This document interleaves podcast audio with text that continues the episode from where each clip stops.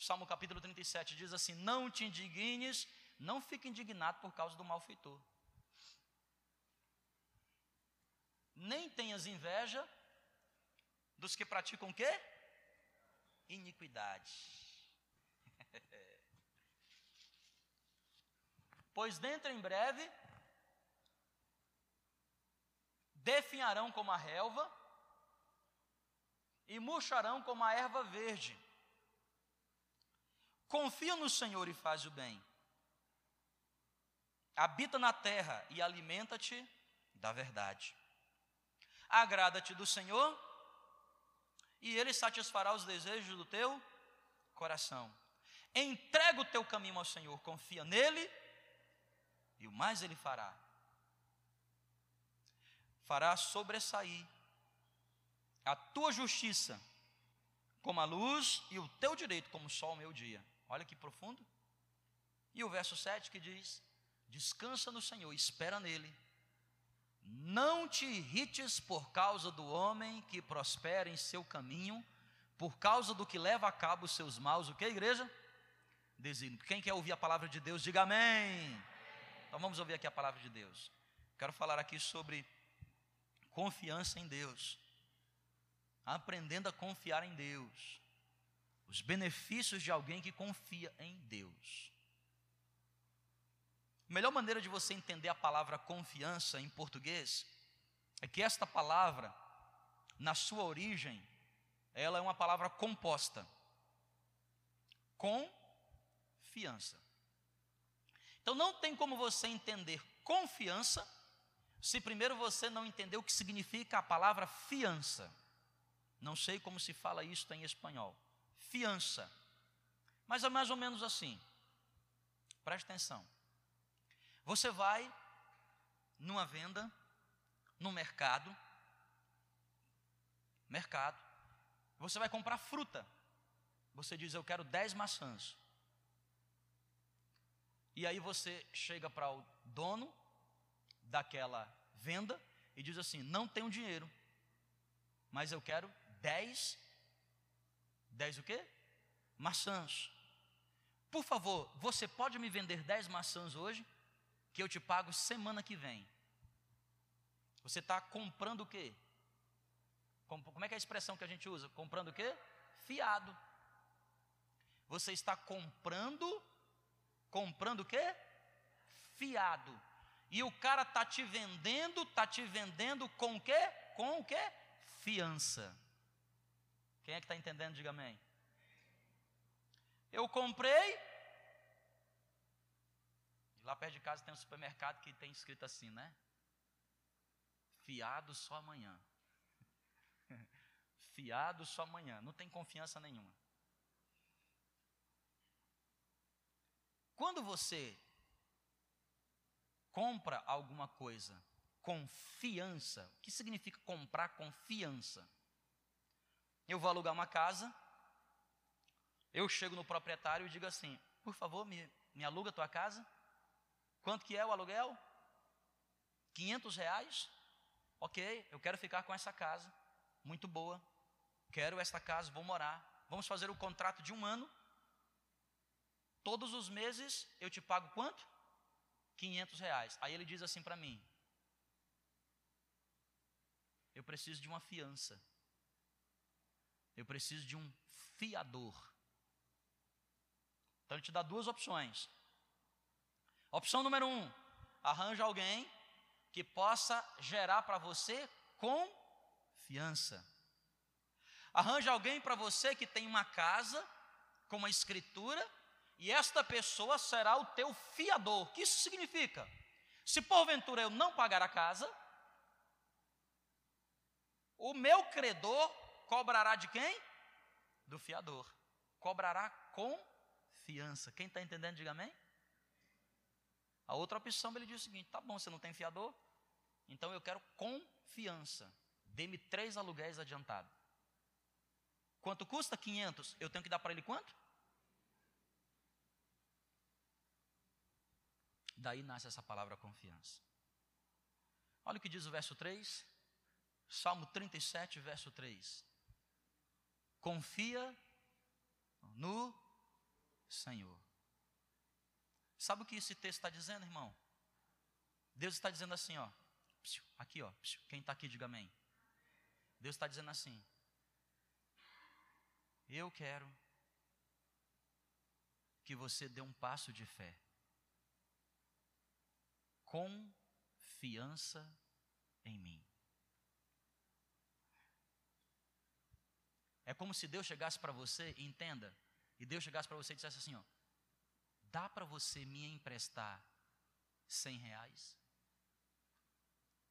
Deus chega para você e diz assim: Você pode confiança em mim? Imagina um cara que tem todo o dinheiro do mundo e essa pessoa chega para você e diz assim: Me empresta 100 reais, você confiaria, confiaria nele sim ou não? Com certeza, porque ele tem cacife para te pagar. Mas se fosse aquele irmãozinho que está na dificuldade, e ele chega para você e diz assim: Irmão, me empresta 100 reais, o que, é que você faz? Ó, oh, irmão, prestar não posso emprestar, não, mas já que tu está pedindo, vou te dar. Quem está entendendo, diga amém.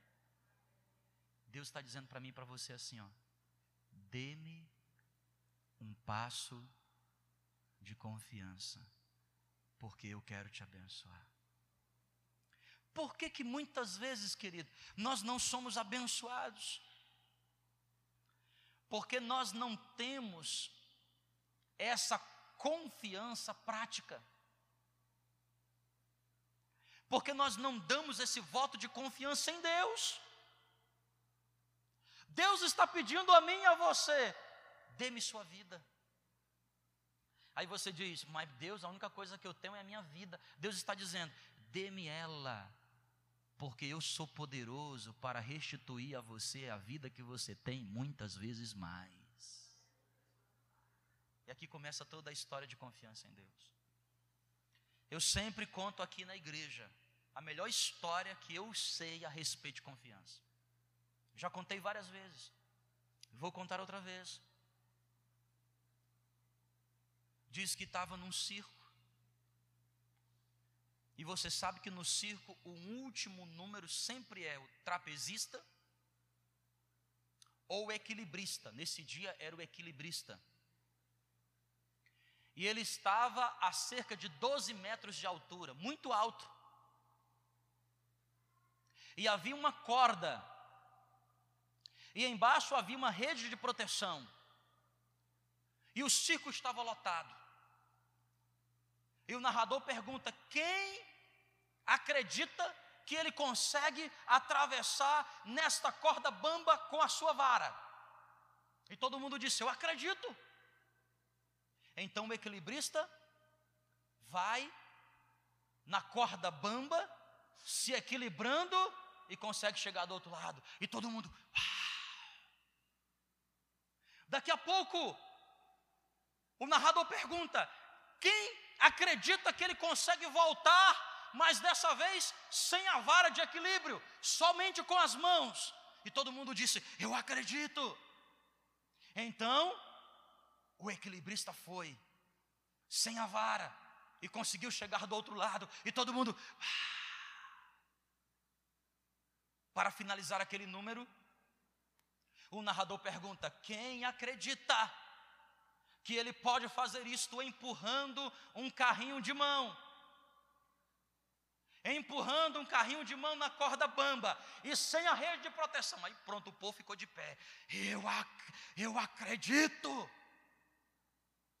Não havia mais rede de proteção. Então o narrador perguntou: Eu preciso de um voluntário.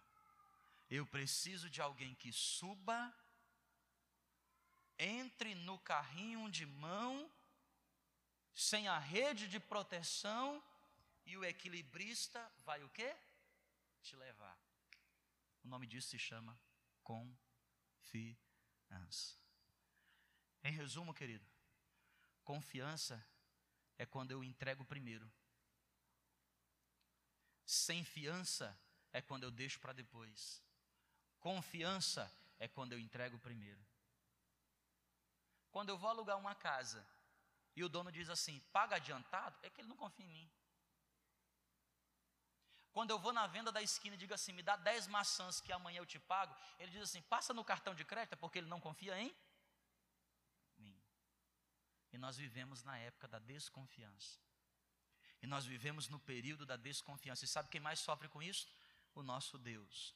Porque Ele é sempre fiel. E está disposto a nos abençoar sempre. Pastor, mas vale a pena confiar em Deus? Será que vale a pena eu confiar no Senhor? Claro que sim. Olha o que diz o verso 4. Verso 4, verso 5 e verso 6. O verso 4: Agrada-te do Senhor, e Ele satisfará os desejos do teu quê? Coração. Entrega o teu caminho ao Senhor, confia nele, e o mais Ele o quê? Fará. E o verso 6 diz: Fará sobressair a tua justiça como a luz, e o teu direito como o sol ao meio-dia. Querido, vale a pena confiar em Deus, porque quando você confia em Deus, você aprende a ser feliz. Não existe felicidade fora da confiança em Deus. O pré-requisito para você ser feliz é aprender a confiar no Senhor. Que quando você confia em Deus, a primeira coisa que você recebe de Deus é a paz dele. Olha o que diz o verso 11. 37, verso 11. Olha o que a palavra de Deus nos ensina nesse versículo. Mas os mansos herdarão o quê? E se deleitarão na abundância de quê? De paz. Querido, como é gostoso confiar em Deus. Porque quando você confia sua vida ao Senhor, você se previne de preocupações. Não há mais preocupações. Então a paz de Cristo reina sobre você. A paz do Senhor invade a tua vida. Por quê? Porque agora não é mais você que tomará conta da sua própria vida. Não é mais você que tem que estar preocupado com o futuro, com o amanhã. Não é mais você que terá que se preocupar como as coisas vão se desenrolar amanhã. Não, eu confio em Ti, Senhor. E porque confio em Ti, eu encontro paz, porque o amanhã não me perturba mais.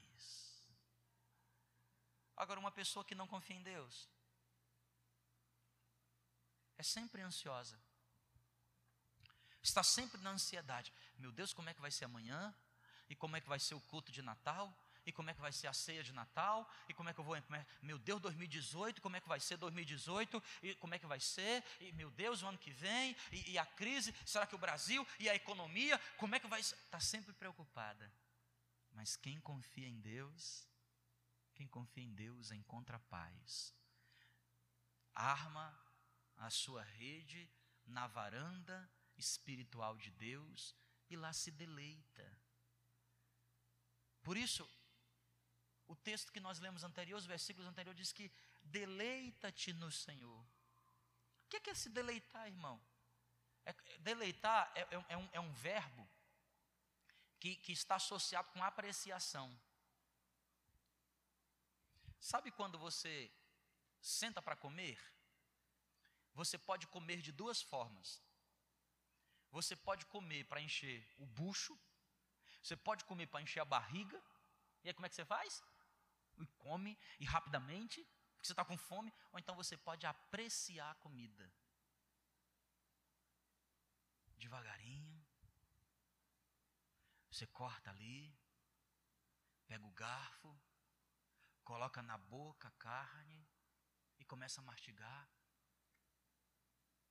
E vai usando todas as tuas glândulas salivares todo o teu paladar para degustar cada cada pedacinho. Você está entendendo o que eu estou falando? Quem está entendendo, diga amém. Você já foi num restaurante assim com aquelas comidas gourmet? Aquelas comidas feitas por chefe. Elas vêm bem pouquinho assim, né? Aí o cara fala, ai meu Deus do céu, tão pouco.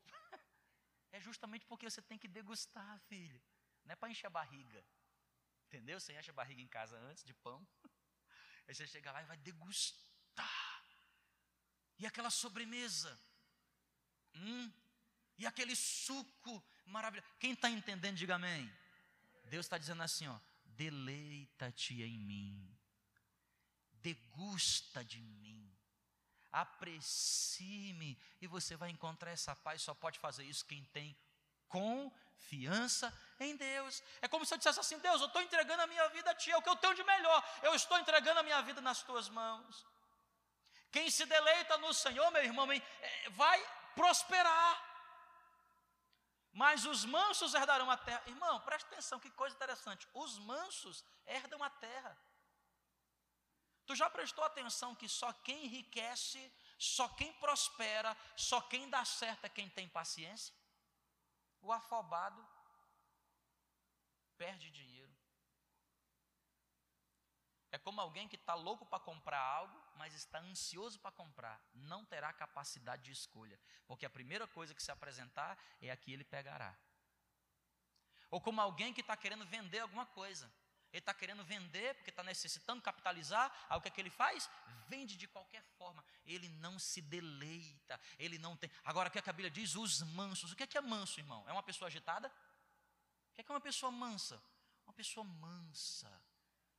Uma pessoa paciente esses herdarão a terra, porque quando eu confio no Senhor, eu encontro mansidão, eu encontro paz, e por encontrar paz eu prospero. É o que diz o verso 11: Mas os mansos, eles herdarão a terra. Olha o que diz o verso 23, por favor, verso 23, desse mesmo capítulo, Salmo 37, versículo 23. O Senhor firma os passos do homem bom, e, os, do, e do seu caminho se o quê? Quem confia no Senhor, Deus firma os passos. Quem tem confiança no Senhor está enraizado. E uma vez que tem os passos firmados, no seu caminho o Senhor se compadece. Olha o que diz o verso 25, 37, versículo 25. Fui moço e agora sou o quê? Porém, jamais vi o justo desamparado, nem a sua descendência mendigar o quê? O pão. Quando eu confio no Senhor, eu encontro paz. Davi está dizendo: Eu fui moço, agora já sou velho, mas nunca vi um justo mendigando o pão. Você encontra essa paz e essa prosperidade. E para finalizar, verso 34, olha o que diz o verso 34. Verso 34 desse texto. Vamos lá? Vupti espera no Senhor e segue o seu quê? E ele vai fazer o quê? Te exaltará para possuíres o quê? A terra. Vocês estão entendendo, gente? Amém ou não? Quem quer encontrar com a prosperidade nesse fim de ano? Diga amém. Você quer encontrar? Eu estou falando de verdade aqui, irmão. Há uma janela de Deus aberta. Sobre... Você quer encontrar com ela? Você precisa aprender a confiar em Deus. Você tem que dizer assim: Senhor, eu confio. Eu vou entrar nesse carrinho de mão, porque eu sei que é o Senhor que é o piloto da minha vida. Eu vou confiar em Ti. Vale a pena confiar em Deus, porque você será feliz. E por quê? Segundo motivo. Primeiro, você será feliz. O segundo, anote aí. Quando você confia em Deus, as trevas saem. Verso 7 e verso 8. Versículos de número 7 e 8. Diz assim: Descansa no Senhor e espera nele. Não te irrites por causa do homem que prospera no seu caminho, por causa do que leva a cabo os seus maus desígnios. Deixa a ira, abandona o furor. Não te impacientes, certamente isso vai acabar mal. Irmão, quando você confia em Deus, as trevas saem da sua vida. As trevas. Não deixa as trevas se alojar. Pastor, como é que eu faço isso? Deixa a ira. Abandona a ira. Quem confia no Senhor entrega a justiça na mão de Deus. Quem confia no Senhor sabe o que? Ah, estou nem aí porque eu confio em Deus. Não importa o que dirão? Eu confio no Senhor. E porque eu confio no Senhor, não vou mirar, não vou me irritar, vou abandonar a impaciência. Aí sabe o que acontece, irmão? As trevas vai. Sabe qual é o melhor sinal? O melhor sinal de que uma pessoa anda na luz, de que ela não está nas trevas, é o verso 30. Melhor sinal de que uma pessoa anda na luz e não está nas trevas é o verso 30. Olha o que diz o verso 30. A boca do justo profere o quê? E a língua fala do que é o quê? Justo. O melhor sinal de alguém que não está em trevas está diretamente ligado com a sua língua. Porque a língua é o único órgão do ser humano indominável, Tiago diz. A língua não pode ser dominada. Porque uma hora ou outra a língua vai falar o que está no coração ou o que pensa. Sabia disso? A língua soltará. Entendeu ou não? E aí o que é que a Bíblia está nos dizendo? A boca do justo profere sabedoria. E a língua fala do que é o que? Justo. Em outras palavras, quem anda em luz não murmura. Quem anda em luz não reclama. Quem anda em luz não murmura. Quem anda em luz não reclama. Eu me lembro de Números capítulo 13, quando o povo de Deus deixou o Egito.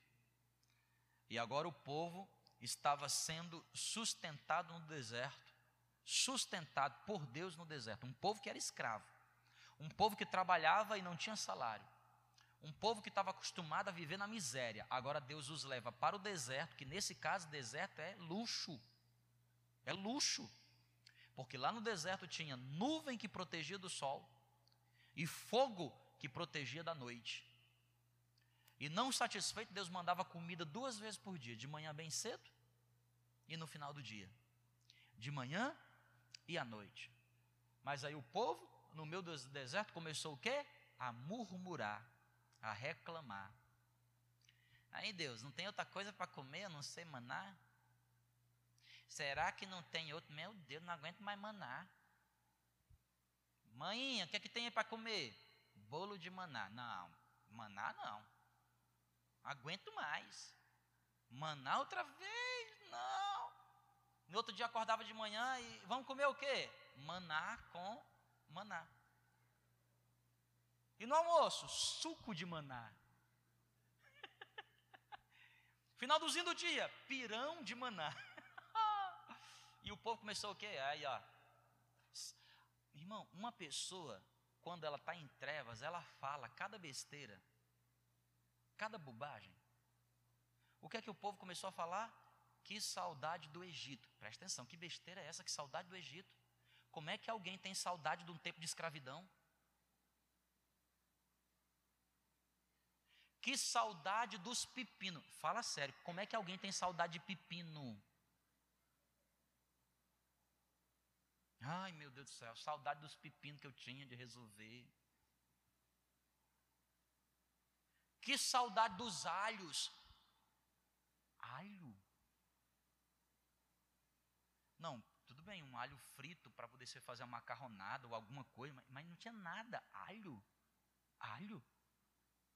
E faz umas misturas, porque eles estavam com saudade de pepino, alho e melão que é que dá para fazer com essas três coisas? Que prato se faz? Hein, Etienne? Você não conhece? Quem está entendendo, diga amém. Uma pessoa que está nas trevas, é fácil de identificar, é só você observar o que ela fala. Você tem dois dedos de prosa, dois, conversa um, dois minutinhos com alguém que você já vai saber assim, ih, está nas trevas, ih, está na luz. Está na treva, está na luz. É claro aquela brincadeira, né? Céu, inferno. Céu, inferno, inferno. É fácil demais. Mas tudo melhora quando nós passamos a confiar em Deus. Ah, irmãos, coisa maravilhosa é termos a nossa confiança no Senhor. Confia nele e o mais ele fará. Amém? Vamos fazer uma canção aqui só voz e piano, pode ser?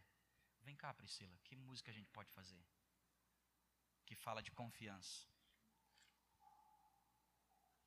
Eu confio em ti, espero. Amém, querido? E aí você vai chegar no final do ano como? Bem demais. Que música nós podemos fazer de confiança? Eu confio em você. Diga. Como é que é essa daí? Ó, oh, essa é boa, hein? Vamos ficar de pé juntos para a gente finalizar esta noite. Me levas pelo fogo, orando.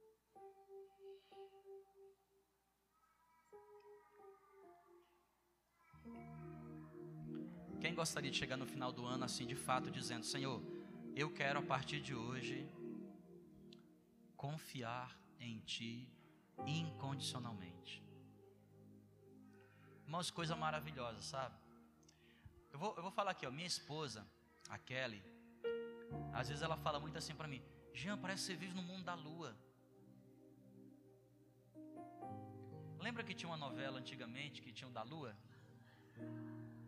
Vou entregar. Ela até me associa com ele, saiu da lua. E às vezes eu. Eu, eu, eu, eu, eu, eu quê?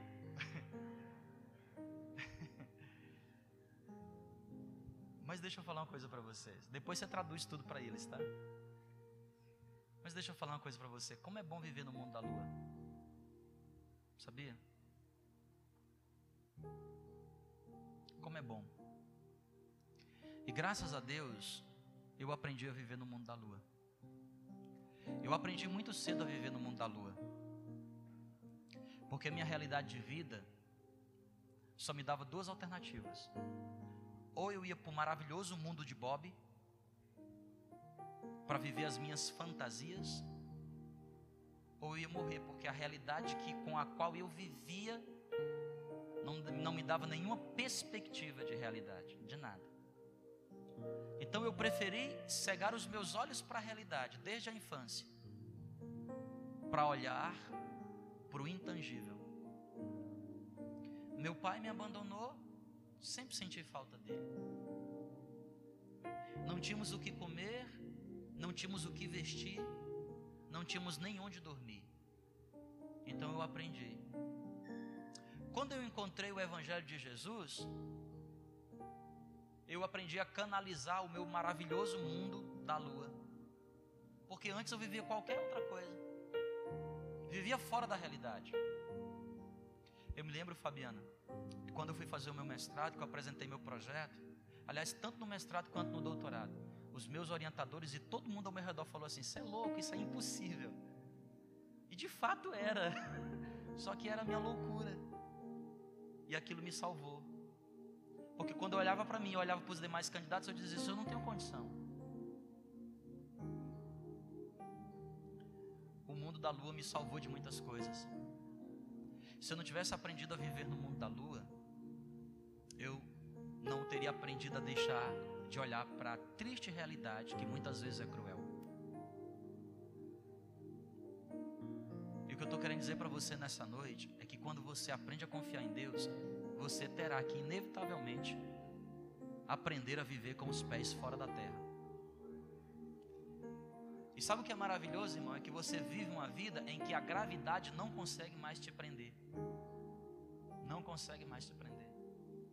Porque teu corpo pode até estar tá preso. A tua massa pode até estar tá presa nesse planeta por causa da lei da gravidade. Mas a tua alma está liberta tua mente está livre, teu coração está expansivo, e você pode viver o impossível. Como Deus fará na minha e na sua vida o que é impossível? se você não entende que a primeira coisa que Ele quer fazer contigo é tirar os seus pés do chão. E você só pode viver isso se você aprender a confiar. Eu confio em Ti. Não pode ser uma teoria, tem que ser na prática. Na prática. É como alguém que pega um pequeno bote, um pequeno bote, entra dentro dele e vai para alto mar. Não adianta você ir alguns metros, 200, 300, 400, quem sabe um quilômetro dentro do mar e você continuar vendo a terra. Enquanto você estiver vendo terra, você não confiou. Porque quando você está vendo terra, o que, é que você pensa? Se esse bote furar, eu vou dar um jeito de retornar. O segredo da confiança é quando você vai tão profundo, tão longe dentro desse mar, que você não consegue mais perceber terra à vista. E quando você está em alto mar, em, sem ter possibilidade de ver terra, só resta para você a confiança. Porque você não sabe de onde vem, você não sabe para onde vai, você não sabe de onde, você não sabe, você não, você não, não sabe. Aí você vai aprender, você vai aprender a andar segundo os parâmetros de Deus. Você vai ter que aprender a olhar para a lua, vai ter que aprender a olhar para as estrelas, vai ter que aprender a usar a bússola de Deus, vai ter que aprender a usar os mecanismos. Aí a sua vida vai dar certo. Por que, que a sua vida vai dar certo? Porque agora você está andando segundo os parâmetros de Deus. Você não tem mais nenhum parâmetro humano. Sabe, irmão, coisa maravilhosa viver esse mundo. Esse mundo maravilhoso de Deus. Algumas pessoas me perguntam, pastor, como é que o senhor consegue, diante de tudo isso, não consegue sucumbir? Sabe por quê? Porque eu não estou aqui. Eu nunca estive aqui. De vez em quando dá uma vontade, de vez em quando desce. Aí quando eu ponho o pé na terra, eu falo assim, meu Deus do céu, não quero ficar aqui não, vou embora para a lua de novo. E é maravilhoso estar na lua, na presença de Deus. E aí, irmão, quando você está na presença de Deus, no pequeno bote no meio do mar, pode vir a onda do tamanho do mundo e você faz o que com a onda? Uhul! Vai estar vindo a tempestade. Oh, tempestade, o mar está muito calmo. O que, é que vai rolar dessa vez? Nossa, um tsunami. Tsunami vai me levar para outros mares. Eu vou sair do Atlântico e agora vou para o Pacífico. Quem está entendendo, diga glória a Deus. Agora, coisa chata, irmão, é viver uma vida inteira na praia. Não é não? Eu gosto de praia, mas, dá, mas cansa. Você vai três dias seguidos na praia, já não tem mais nada que fazer. Já acabou água de coco. Já deu três mergulhos, já brincou de prancha já correu na areia, já fez castelo e faz o que mais o quê? Agora em alto mar, meu irmão, em alto mar você conhece inúmeras praias, inúmeras correntes, e você entra em contato com a baleia, Ei, é coisa linda. Eu quero convidar você nessa noite para deixar a sua prainha,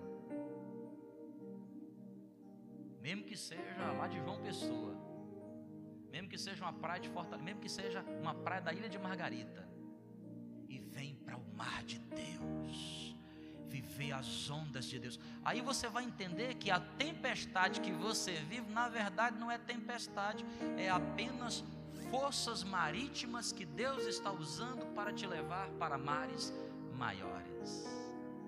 Aí você vai ficar, aí, meu, eu gosto de brincar no Rio Branco, irmão. Vamos, vamos descer mar adentro, que o negócio aqui é bom. Amém?